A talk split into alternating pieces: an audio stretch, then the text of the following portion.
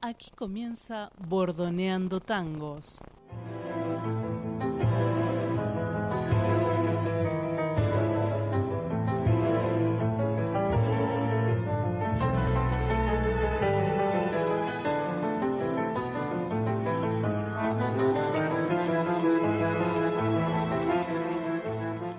Radio Viral, desde el Centro Cultural Doblar el Viento, presenta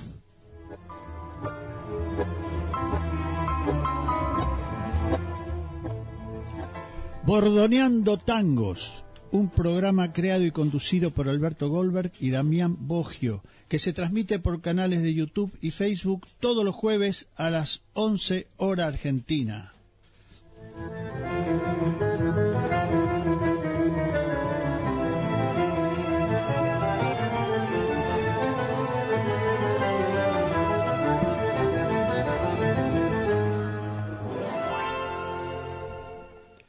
Buenos días, queridos oyentes, radio escuchas. Esta es la visión Bordoneando Tangos número 24 del año 2 y hoy es 21 de marzo.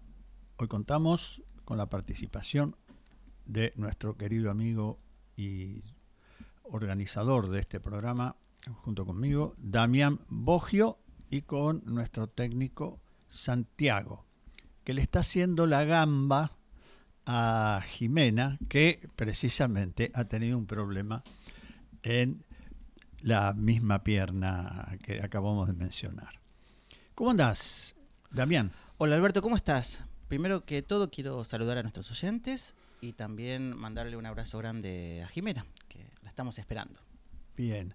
Eh, bueno, la vez pasada, toda esta semana tuviste problemas de luz, ¿no es cierto? Se te cortó la luz, también internet, o sea, o, había varios problemas de ese tipo, ¿no? ¿Que sufriste? Sí, fue bastante organizado. Se cortó la luz y cuando volvió la luz se fue a internet. Ajá. ¿Y tuviste problemas de agua o no? No, de agua no. Ah, por suerte. Pero con una persona mayor, como por eso no pude venir el jueves pasado, porque eh, teniendo una persona, mi padre, que tiene 83 años y necesita eh, asistencia todo el tiempo, es muy difícil llevarla, ¿no? Viviendo en un piso 11, sin luz, es, muy difícil. Y bueno, imagino a toda la gente que, tuvo el mismo problema, ¿no? Sí. Muy bien. Eh, el programa de hoy lo vamos a dedicar al tango El Recodo. Lo elegimos porque nos gusta, en realidad. Y de vez en cuando nos damos algún placer de trabajar sobre aquellas cosas que más nos gustan. Eh, ¿Querés hablar un poquitito de este tango o querés que escuchemos primero la versión de Disarly? Bueno. Bueno, sí, lo voy a hablar desde el punto de vista del musicalizador. Bien. Diría que es casi un tango infaltable en las milongas. Ya vamos a, escuchar diferentes versiones y vamos a ver que cada una es, es diferente. Cada una tiene el estilo de la orquesta que, que lo interpreta y eso es que lo que hace que en las milongas sea un tango muy, muy buscado, muy bailado. Bueno, porque es un tango hermoso realmente. Pero eh, toda esta riqueza del tango permite que eh, diferentes orquestas lo hayan versionado en diferentes momentos, porque este es un tango, de, creo que está compuesto en el año 30, es de los años 30, y tuvo sus, sus versiones en los años 30, en los años 40, en los años 50. Incluso las orquestas contemporáneas, eh, para nosotros, para nuestra suerte, lo, están versionando. Entonces, quería decir eso, que, que, es un tango que en las milongas generalmente lo paso siempre por alguna... En lo personal me gusta mucho la versión de Biaggi, no, no puedo evitarlo. Obviamente la de Di Sarli la del maestro Di Sarli es, es fabulosa, pero lo que tiene es que en el caso de, de Di Sarli tengo muchísimos otros tangos instrumentales que proponer y, con Biaggi eh, prefiero ponerlo, por eso prefiero ponerlo por Biaggi, no porque me guste más, sino porque la, la oferta de tangos instrumentales de Di Sarli es grandísima, entonces puedo elegir entre otros. Eh, me gustaría mucho más que, en las milongas también se escuche la, versión de Piazzolla, que es de los años 40, cuando Piazzolla todavía tenía su orquesta típica. Sí, entonces mira, vamos a leer el orden en el cual vamos a ir escuchando estos tangos y haciendo comentarios sobre los arreglos de cada una de las orquestas. El orden no es caprichoso porque vamos a presentar primero el de Di Sarli, que sería la versión más clásica si querés, después la de Biaggi, que es similar a la de Di Sarli, aunque tiene algunas cuestiones rítmicas acentuadas, después la de Piazzolla, que introduce algunos elementos eh, rítmicos y melódicos originales, originales respecto de las versiones de, de Di y de Y después vamos a escuchar algo absolutamente distinto, bellísimo, para mí novedoso, que es la versión de Pugliese. Es increíble esta versión de Pugliese. Quizás no es la más bailable de todas. Capaz que es muy difícil de bailar pero musicalmente es eh, extraordinaria. Tengo también para pasar después la versión de Tango Bardo, al estilo de Tango Bardo, que toma elementos de las dos versiones que hablamos, las de Biaggi, Di Sarli y la de Piazzolla, los va un poco mezclando, pero le da un color eh, particular. Después está también la versión de la orquesta La Imperial, también en su estilo que tanto conocemos. Bueno, hay que ver si llegamos a poder escuchar, pero las quiero mencionar. Hay una versión extraordinaria del Sesteto Milonguero que sale un poco de, creo yo, de lo habitual de lo que escuchamos. Con Sesteto Milonguero tiene una gran participación del cantante, en este caso es exclusivamente musical. Bueno, y hay otras versiones muy bellas, cada una con sus características, como la de Atilio Stampone, la de Darienzo. Y bueno, después hay versiones que simplifican las, eh, la música porque son utilitarias para cuartetos y, para eh, la milonga circunstancial, como puede ser la de la típica silencio, social tango, en fin. Pero bueno, Vamos a empezar escuchando la de Di Sarli y yo voy a hacer algunas acotaciones. En principio, la de vamos a encontrar, como siempre, los acentos en la primera nota y en la tercera nota. Algunos adornos, como siempre, hechos a, través del piano. Y eh, pequeños arrastres en algunos momentos eh, en los pulsos fuertes que utiliza eh, generalmente Disarli. Por favor.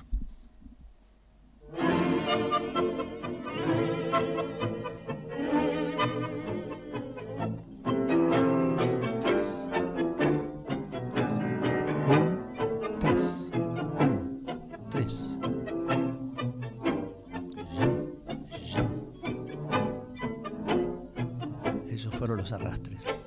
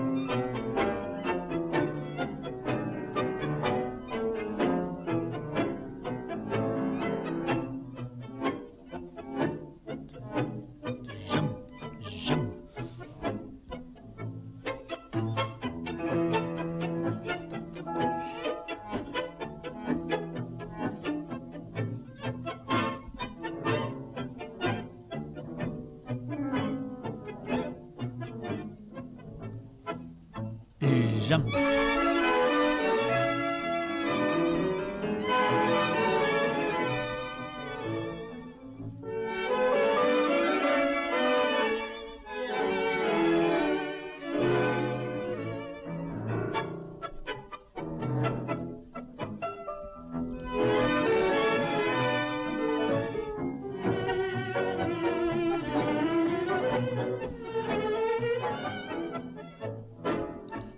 Bellísima la versión de Disarly. Seguramente nuestros oyentes tienen ganas de bailar porque se les han movido las piernas este, y han marcado el ritmo. Bueno, tienen la oportunidad de ir a bailar a cualquiera de las cientos de milongas que hay esta semana aquí en Buenos Aires y las miles que hay en el mundo. ¿Y hay algunas abiertas a esta hora de la mañana, crees vos? No, a esta hora no creo. No, no. No, no. Bueno. Pero a partir del mediodía ya sí, Ah, seguramente. Sí, sí, sí. Ahora en este momento no me acuerdo, pero sí me acuerdo. ¿no? Ahora unos 20 años ya, ya estaban abiertas. Bueno, ¿te acordás? La, la ideal abría a la una, creo. Ah, o las una o dos. dos de la tarde, sí, sí, sí. Sí, sí, ya, y ya después seguía de largo Sí. hasta las. Así es. Eh, vi que abrió la confitería ideal, pero no, no hacen más tango. No, no hacen tango. Se ve que el tango no es un negocio todavía. Para, para algunos sí. Para algunos sí, pero no es tan caso. fácil. Bueno, vamos ahora a escuchar la versión de Biaggi, donde los acentos están en los mismos lugares que el- los acentos que pone Di Sarli en 1 y 3, pero el acento los acentos en la nota segunda y cuarta son casi imperceptibles. Algo así como podés recordar los finales de las frases de los chalchaleros, donde parecía que se comían la última, la última sílaba de la frase. Me estás ¿Eh? incomodando. Voy a tener que ir a escuchar de nuevo los Claro. chalchaleros y, y buscar esto que me estás Cuando diciendo. ellos decían Sam, cuando todavía can, Cierto. bueno, bueno, eso Amanecí. amanecí, ¿Cómo exactamente. Bueno, acá van a escuchar un efecto parecido en los tiempos débiles, diríamos, que los hace tan débiles que casi no se escuchan. O tan fuertes son los- el acento 1 y 3 que opacan totalmente el acento. Bueno, eso le da una característica de energía. Es un poquito más rápida que la versión de Di Sarli y en algunos momentos acentúa en 4 y 1, como venimos analizando en la obra de Biaggi, que le da un color especial. También hay algunos solitos de piano muy interesantes y incorpora una variación final muy compleja para los bandoneones, cosa que no encontramos en la versión de Di como casi nunca encontramos variaciones finales en eh, las versiones de los tangos de Di Sarli. Por favor, escuchamos Biaggi.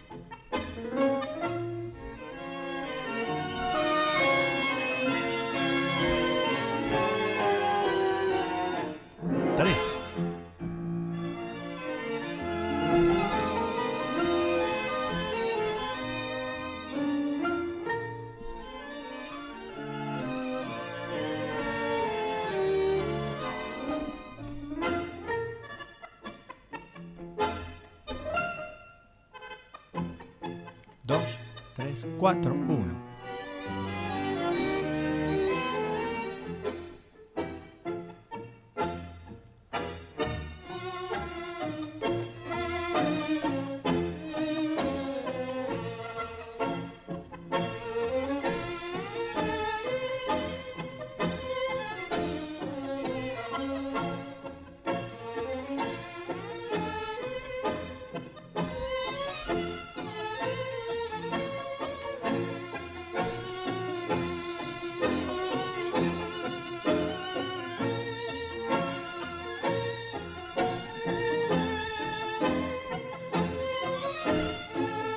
Variación final.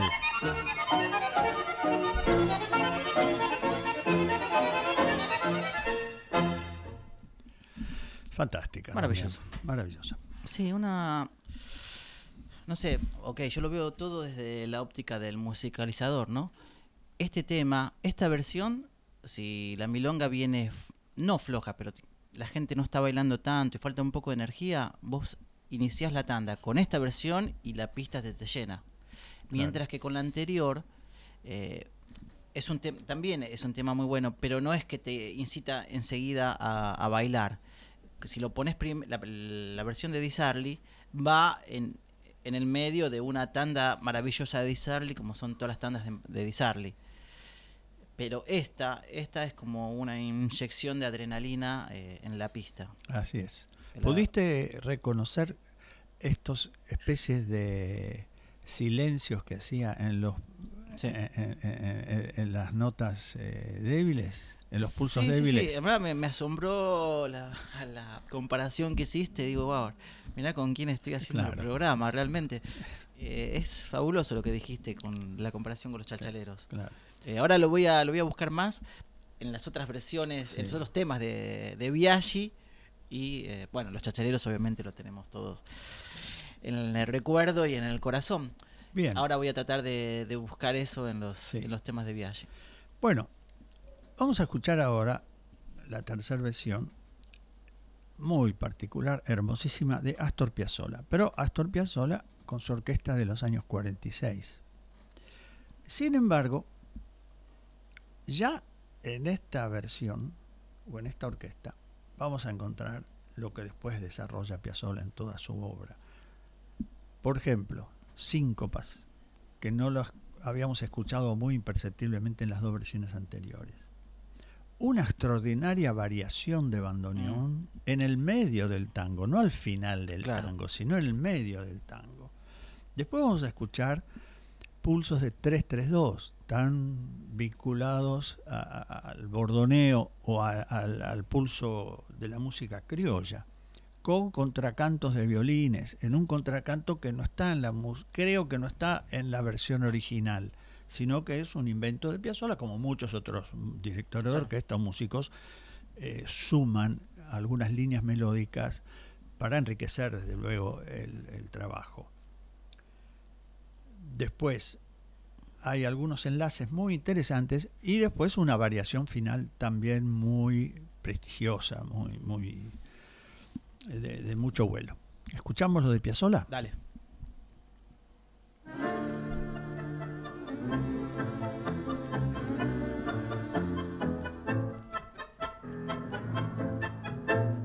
Un, tres. Un, tres. Hasta acá igual. Síncopas.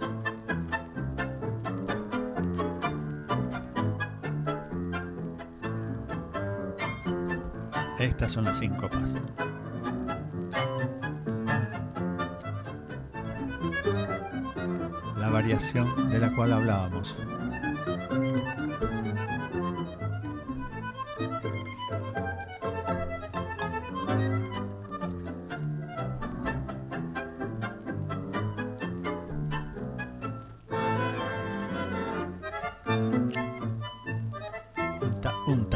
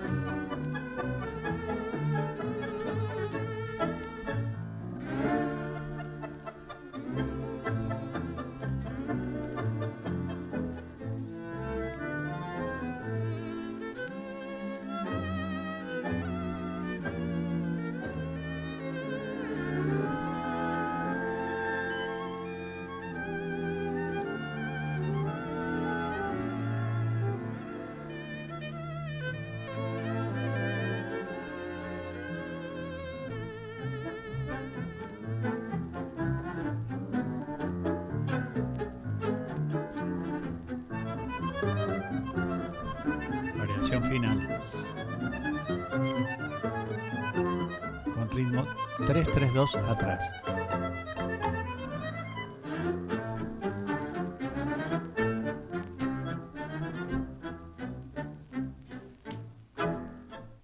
Wow. Qué obra la de Piazzolla, ¿eh? Sí, eh, imagino la gente que escuchaba esto a mediados de los 40, claro, no, no entendía nada, porque vimos, esto se, se escuchaba en vivo en las milongas, donde la gente iba a bailar.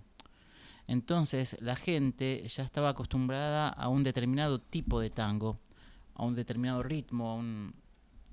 y tantas variaciones, tantas cosas complejas desde lo musical, eh, hacen el baile más difícil. Entonces ahora entiendo por qué la gente se resistía un poco a esto. Claro. Pero eh, sí no dejo de admirar toda la influencia que hay. Acá está De Caro en un momento eh, que después lo vamos a escuchar en Pugliese, creo que la, la próxima es Pugliese. No, La próxima es Franchini Bueno, Pontier. No importa. Lo que quiero decir, eh, está, hay un momento que está De Caro ahí presente. Sí, totalmente. Está De Caro, pero el De Caro que también estaba en Troilo.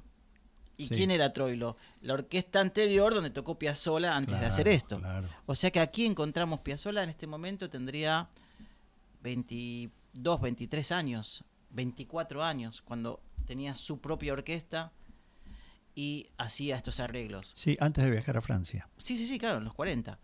Pero, y estaba en, en la década donde el tango se bailaba, Sí, sí. o por lo menos hasta hacía cinco minutos el tango e- era exclusivamente bailable. Entonces, eh, imagino toda esa resistencia que, que tuvo, pero acá, como dijiste vos, está, está el futuro de todo. Claro, está, está el pasado, pasado. y el futuro. exacto. Exactamente. Porque está de caro. Que. De Caro, eh, 20 años atrás, había ya comenzado con, con esta corriente musical, con, Sí, esta, sí. con este concepto musical de, de, de concebir el tango. Exactamente. Pero es, eh, es muy importante esto, realmente, es muy importante. Lo que yo no puedo imaginar es eh, el autor que compuso esta melodía en los años 30, no, no vi la partitura, no, nunca tuve presente la partitura de este tango. Entre lo que escribió el autor y después ya, acá escuchamos tres versiones. Digamos, ya pasó a ser otro tema, digamos, de lo que el autor, del compositor tuvo en la cabeza, se inspiró, escribió. No, eh, ni siquiera a veces, muchas veces ni siquiera lo escribían, se lo pasaban, se lo tarareaban, se lo tocaban, tocaban la melodía, hasta llegar a esto. Ten en cuenta que este tema tiene al menos eh, 16, 18 años, fue grabado 18 años después que el tango fue escrito. Sí, si el autor estaba vivo y escuchó esto, Estaba vivo, sí. bueno, posiblemente le hubiera resultado curioso. sí. Porque bueno, los músicos son curiosos. En general, Menos mal. no, son los milongueros, quizás resisten porque tienen que bailar y encuentran dificultades para bailar algunos temas, resisten los progresos musicales.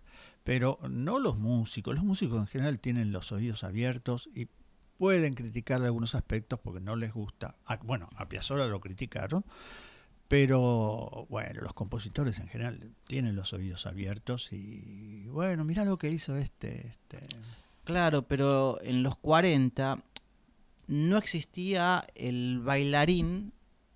El baile era popular, era de masa, era general, todos bailaban. Y todos tenían un nivel medio, un nivel para ir a bailar las milongas. No existía casi la, el bailarín como profesión, como profesional, como búsqueda artística, estética. Sí, sí. Eso era para lo clásico, para y también era otra época donde, digamos, el hombre eh, no bailaba clásico.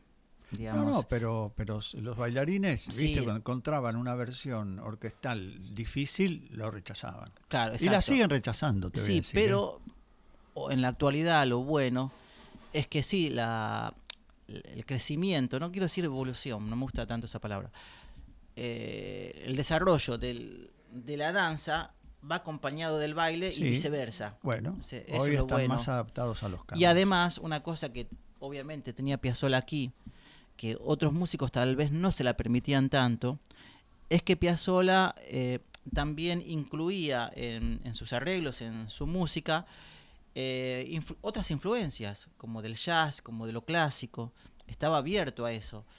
Eh, mientras que ahora, bueno, la, la influencia es infinita. Si queremos, si dejamos que Sí, que nos aunque- influya, eh, eh, es, re- es sí, infinita realmente. Sí, pero en realidad en este en esta versión de Piazzolla no hay influencias de otras músicas. No, no, no, en este caso Justamente, no, si claro. hay alguna influencia es la influencia criolla, Sí. de la música criolla, Y de Cariana. de Cariana. Pero Bueno, ahí ya tenemos, pero ahí tenemos el clásico. bueno, Ahí está muy metido el, el clásico. Hay un momento que. Y viste que también esta versión, lo interesante, es que hay un.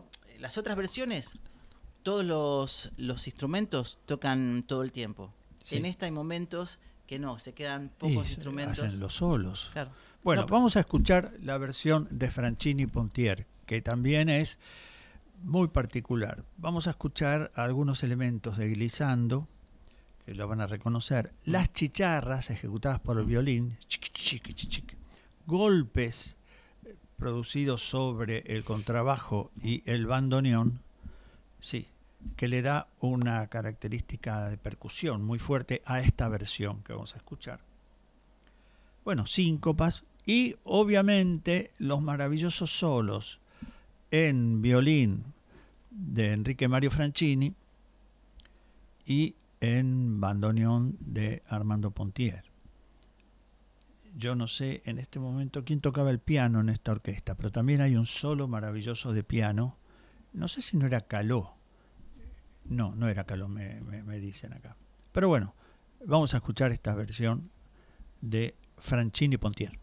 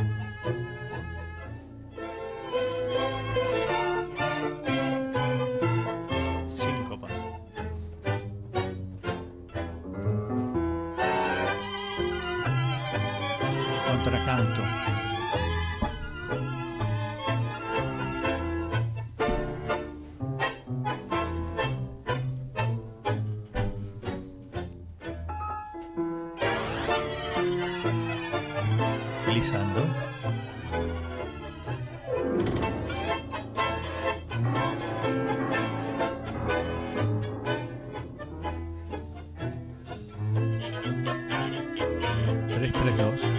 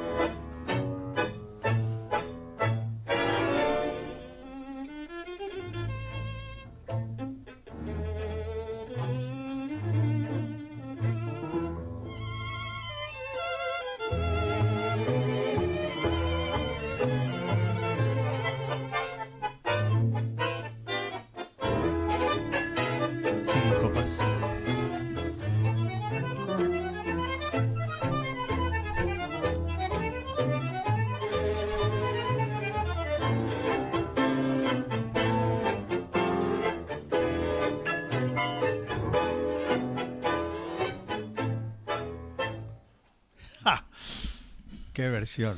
Sí, esta es un poco. Esta versión es como la que estamos acostumbrados a escuchar, o la que estuvimos acostumbrados a escuchar los que tenemos más de 50, así que era la versión eh, desde, los 70 para acá, digamos que, que se podía escuchar más tipo en la televisión, en los pocos programas que había, en la radio. Eh, no para los que no, no vivimos la, la etapa milonguera, no vivimos aquellos años de- Por suerte. del tango, claro. ¿Usted no los? So- no, somos más jóvenes. Y no, pero las orquestas tenían estos tipos de arreglos, las orquestas que iban me, me fue muy familiar este Bueno, Franchini y Pontier tuvieron mucha participación en televisión, como Claro, dijiste, exacto. porque eran la orquesta que sostenía el canto de Julio Sosa. Y mientras otras Claro, orquestas. Claro, Pontier, exactamente. Sí, sí, Eh, y es por eso que este sonido nos resulta familiar. tal cual. Pero ahora vamos a escuchar la versión de Osvaldo Pugliese.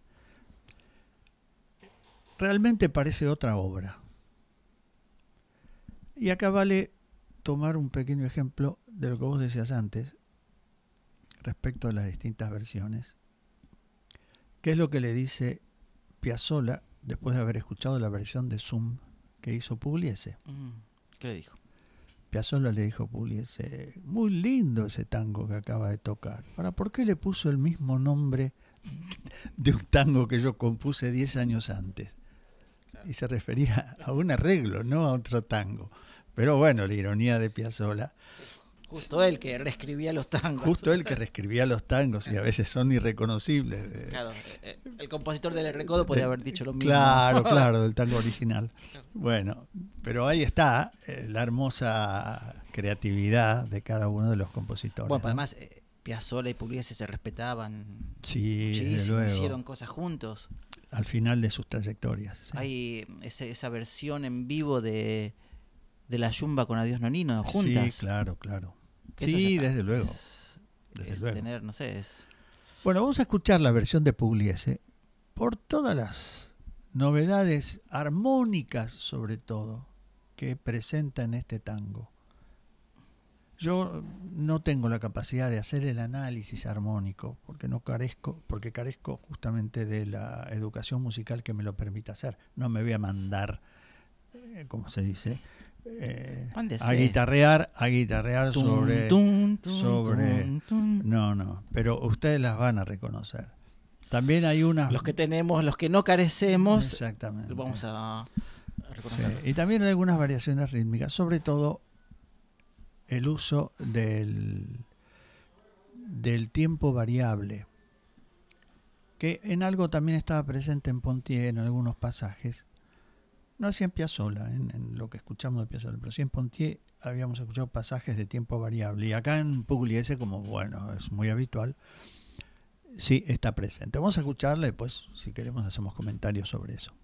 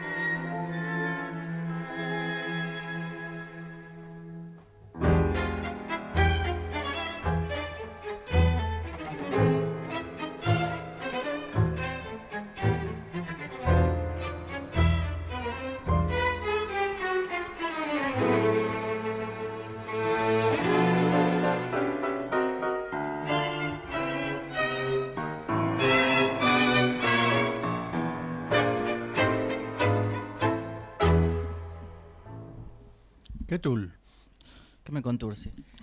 Bueno, acá lo que encontramos es armonías que provienen de la música clásica, obviamente, de la música clásica contemporánea.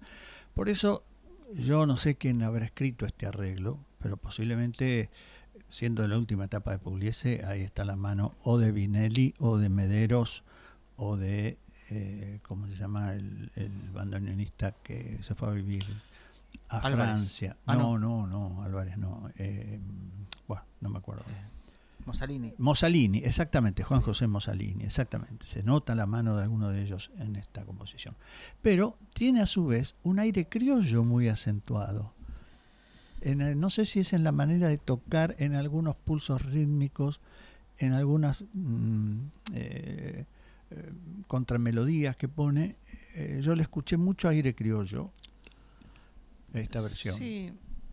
Sí, pero también le encontré muchas otras cosas que no tampoco puedo definir, eh, que me hicieron eh, realmente este tango, obviamente por tener un, sonido contemporáneo, está grabado en una época más contemporánea, no tiene el sonido antiguo de la típica de, antaño de los otros de los otros temas.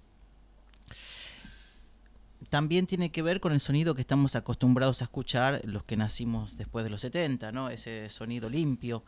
Y, y a mí por momentos eh, me olvidaba que era un tango. Bueno, Lo digo bien, lo digo al contrario, Sí. lo digo con, con emoción.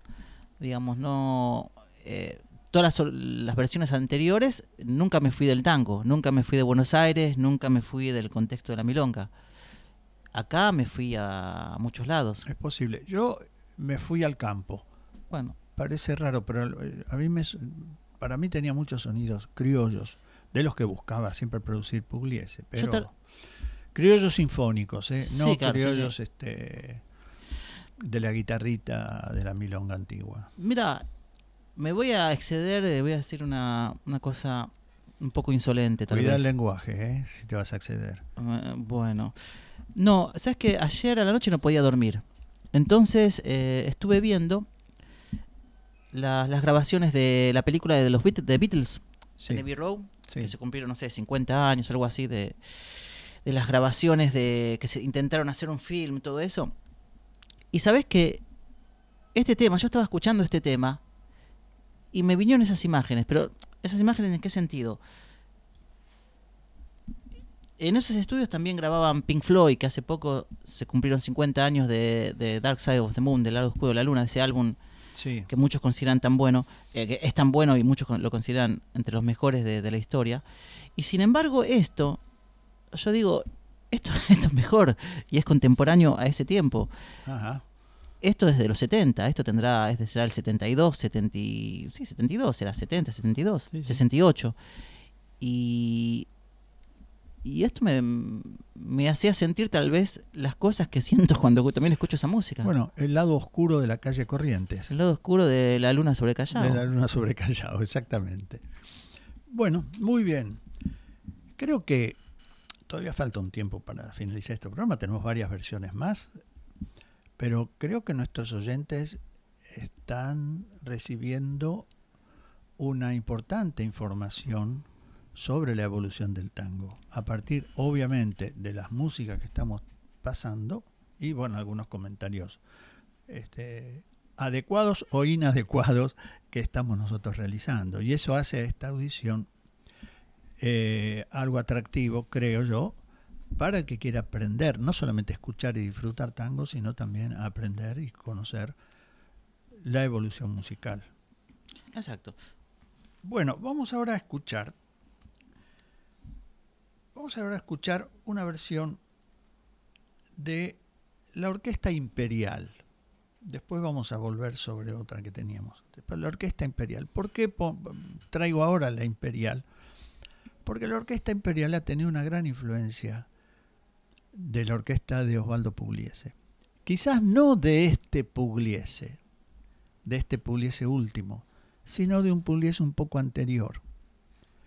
Eh, y entonces eh, me parece que, bueno, algunos sonidos de, de ese Pugliese vamos a encontrar, por eso lo, la vamos a traer ahora, ¿sí?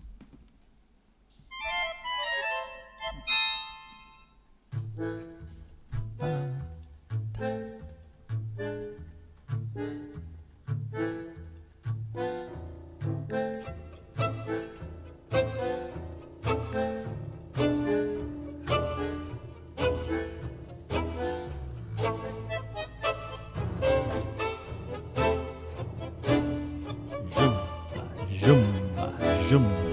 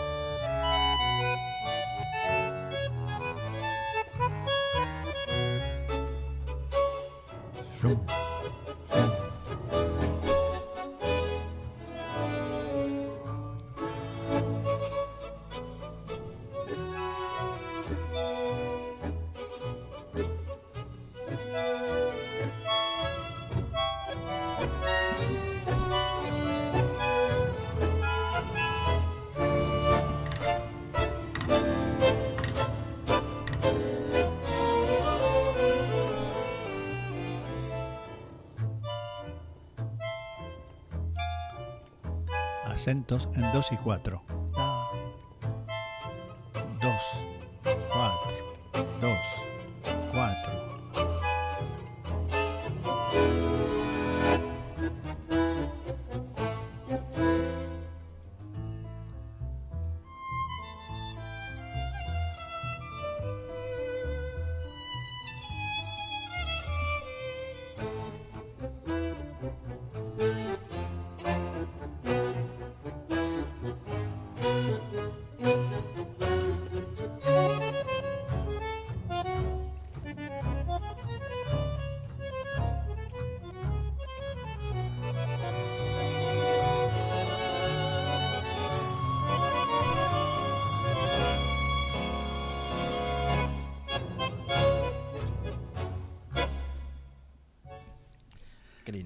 Muy lindo. Qué distancia entre la primera versión que escuchamos de Disarly y esta versión, bueno, la de Pugliese ahora. y esta versión de la Imperial, de ahora de hace Sí, 15, sí. 20 años. ¿eh? Pero- Sí, sí. Pero a diferencia de todas las anteriores, en esta ya nosotros tenemos memorias de haber estado ahí Ah, claro. cuando estaban tocando esto. Claro, claro. No sé si te acordás, eh, hará unos a fines de los años 90. ¿Te acordás que fines de los años 90 o principios 2000, 2000, no, 2000, no más? Ahí por Boedo, la orquesta eh, Fernández Branca Sí. te- eh, organizaba sus fiestas, no era una milonga. Tocaba la orquesta, un sonido como este, Sí. tocaba la orquesta, y después, antes y después se pasaba otro tipo de música. Eh, Bob Marley, rock nacional, todavía no estaba, no, no se pasaba cumbia, porque no era como, como ahora el furor por la cumbia. Eh, pero en el medio tocaba la orquesta. Y cuando tocaba la orquesta, quien quería bailar, bailaba, quien quería escuchar, escuchaba. Y con el tiempo fueron apareciendo otras orquestas que fueron tocando ahí. La segunda que apareció creo que fue la Imperial. Es posible. Y lo que me acuerdo de lo novedoso de esto. Ah, la máquina tanguera se llamaba el evento, creo. Ajá. Que era Puliese en un lo nombra, hay un audio de Puliese diciendo somos Sí, la máquina sí, tanguera. Y lo que me acuerdo es que la novedad de esto es que los músicos de, de- jóvenes de ese entonces ya nos inspiraban en Piazzolla, no entraban al tango de la mano de Piazzolla, sino que entraban al tango de la mano de Pugliese. Claro. Tuvimos por muchos años, como 20 años, que los músicos entraban por Sí, Piazzolla. sí, sí, bueno, sí. Los, los músicos que tocaron con Pugliese y arreglaron Pugliese, que vos nombraste, eh, Vinelli, eh, Mederos, entraron al tango de la mano de Piazzolla. Y sin embargo tocaban con Pugliese. Bueno, sí. Ahora, ahí está, por ejemplo, la transformación de la orquesta eh, Fernández Fierro, que la dirigía Julián Peralta, cuando él ve agotado su trabajo sobre eh, la inspiración de Pugliese, construye astilleros. Eh, y Astilleros ya tiene la influencia importantísima de Piazzolla, que es lo que escuchamos hoy. bueno, no sé si sigue tocando astilleros, creo que sí, pero hay una continuidad, por ejemplo, en la orquesta Rascazuelos o Rascacielos, nunca sé cuál de las dos es la versión más... eh, Rascazuelos es la que es para bailar. bueno, Rascacielos entonces, eh, que también es una orquesta de gran innovación, pero asentada sobre la música de Piazzolla.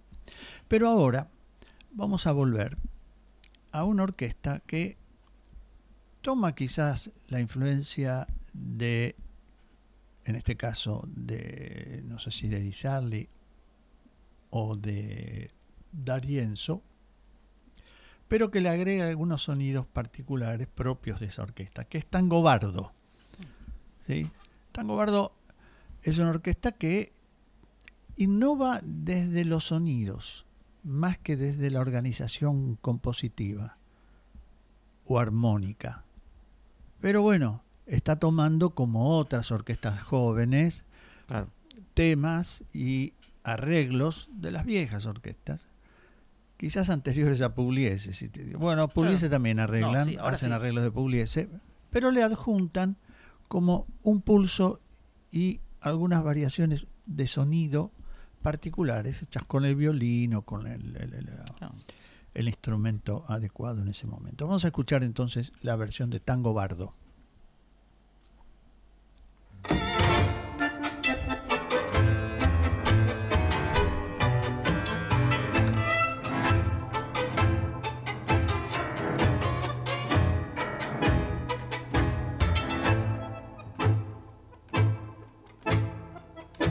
italiano.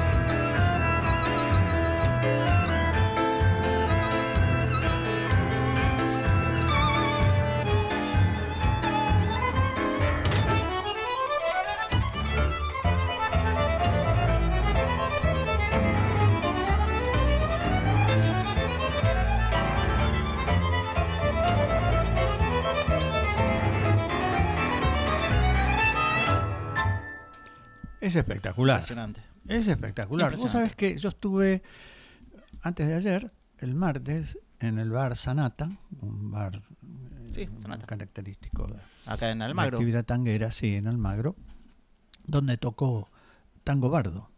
¿Toca Tango Bardo este Toca Tango? Bardo, sí, en un concierto muy Ah. hermoso que hicieron. Y bueno, acá se reproduce, se reprodujo lo que ocurre también a veces cuando toca la orquesta, la Juan D'Arienzo, no sé si otras Sí, sí. orquestas, donde el público, además de bailar, comienzan a aplaudir, a marcar el ritmo con Claro. sus Un aplausos. hace el hacen- pogo. Bueno, no bailan, Sí, no hacen el pogo de, de los sí, pero saltos. se, se genera ese, se esa excitación. Se genera esa intervención del público en el medio del tango con sus eh, ritmos, aplaudiendo los, Sí, sí, los pulsos rítmicos, ¿no? Y gritando en el medio del tango. Tarareando, sí, sí. Tarareándolo, exactamente. Como- Eh, bueno, no tendrá la orquesta o estas orquestas una transformación en la estructura del tango, pero están haciendo un aporte de, de música fresca para los chicos, sobre todo para los pibes jóvenes que se han incorporado. Pero ahora ya estamos hablando de eso, de una generación posterior a nosotros.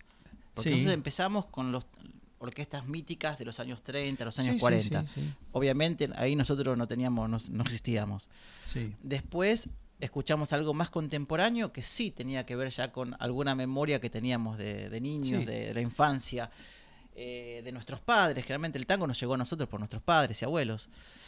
Y ahí lo que, lo que veíamos es que los, los músicos, el tango, por, desde los 70, los 80, el tango estuvo muy influenciado por Piazzolla. O sea que los músicos que tocaban eh, tango entraban por Piazzolla. Después vimos que en el 2000 los, los músicos que ahora tienen nuestra edad, eh, los de la Fernández Fierro, la Imperial, entraban por el lado de. se permitían entrar no por Piazzolla, sino por Pugliese. Y ahora tenemos músicos más jóvenes, que, eh, músicos de veintipico, treinta y pico de años, que se toman el trabajo de agarrar una vieja grabación y transcribirla. Y escuchan y transcriben cada instrumento. Entonces después, en vivo, nos presentan una versión que nosotros la escuchamos con el sonido antiguo, pero la estamos escuchando en vivo con un sonido perfecto con el de hoy en día. Claro. Y eso es fabuloso. Sí, sí. Y son todas, y ahora lo que vemos, eh, Tango Bardo, eh, cuando en el Salón Canning los bailarines me traían la música que iban a, a bailar en sus exhibiciones, muchas veces era el Tango Bardo. Es una orquesta Sí. que prefieren los, los bailarines jóvenes de ahora. Sí, sí, sí, sí, sí. Sí, yo, lo- yo le escucho ciertas reminiscencias también del sonido de Franchini Pontier y de Florindo Sassone, porque tienen, hacen un uso de la percusión sobre los instrumentos y de eh, el, el- el sonido del violín más como, como tocan los gitanos el violín, o una especie de lamento, pero sobre, sobre una base rítmica muy, muy este, eh, espectacular. Bueno, vamos a ir ya sobre el final del programa. Vamos a escuchar al final del programa la versión de Juan D'Arienzo para volver un poco a los orígenes. Pero antes quería recordar que hoy es 23 de marzo y mañana es 24 de marzo. O sea, el 24 de marzo todos sabemos que se abrió una época muy oscura en la vida política, social, humana eh, en el país. Y eh, también fue una época oscura para la cultura y para el tango. Porque, bueno, hubo una reducción de los espacios donde la gente se podía aglutinar y bailar y juntarse y disfrutar. Eh, También hubo una eh, fuga de, de músicos eh, que se exiliaron, algunos de ellos, De artistas. de artistas, no solo de, de artistas. Muchos de, ellos fueron amenazados este, y muchos tuvieron muchas dificultades para seguir con sus labores. Incluso, para no hablar de, la, de los conservatorios y las escuelas, que también sufrieron todas las dificultades propias de una dictadura militar eh, corte, Genocida. sí, genocida, fascista. Bueno, el tango también sufrió todo esto, aunque tuvo algunas, creo yo, mantuvo algunas expresiones televisivas posiblemente, eh, donde, bueno, algunos músicos podían seguir igual ejecutando sus versiones. Sí, igual eh, se, se escuchaban los temas que estaban permitidos, obviamente. Hubo tangos, Sí. como muchos muchas manifestaciones artísticas, hubo muchos tangos que estuvieron prohibidos. Claro, claro, desde luego. Así que bueno, no queríamos dejar pasar este momento, dado que mañana es 24 de marzo y bueno, todo el pueblo argentino, o muchos de ellos salen a la calle a manifestar su odio y su consigna nunca más una dictadura militar. Así que, este, bueno, eh, vamos entonces a finalizar este programa escuchando la versión bastante clásica, obviamente, de Juan D'Arienzo, pero con todos los elementos propios de la orquesta de D'Arienzo. O sea, el uso del piano con sus octavas este, bien sonoras, el pulso rítmico eh, y, esta energía propia de Juan D'Arienzo. Sí, una, una, cosa rápida que me gustaría decir es que eh, otra vez eh, comprobamos que, que el tango tiene mucho futuro porque estamos viendo que con tangos tan antiguos hay muchas versiones y los, los jóvenes de hoy están como volviendo al pasado para eh, construir un futuro. Sí.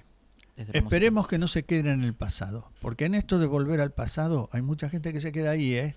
Yo sí, pero lo observo. que, sí, bueno, pero lo que acabamos de escuchar es que no, que no al contrario, van al pasado y lo renuevan y vuelven con algo nuevo. Sí, sí. Para construir algo nuevo hay que ir al pasado. No siempre. Sobre todo hay que tener ganas de construir algo nuevo. Sí, hay que ser un genio. Hay que ser un genio. Cuando aparezca el próximo Piazzola, tal vez no, no, lo reconozcamos, este, digamos, pero... No, no hay que ser geniales. Simplemente hay que tener visión de ir hacia adelante y no de ir hacia atrás. Sí, sí, sí. Mañana... Eh, Zarpa un que todo tiempo, no, que todo tiempo por pasado fue mejor, mañana es mejor. No lo creo. Decía Spinetta. Bueno, vamos con Darienzo.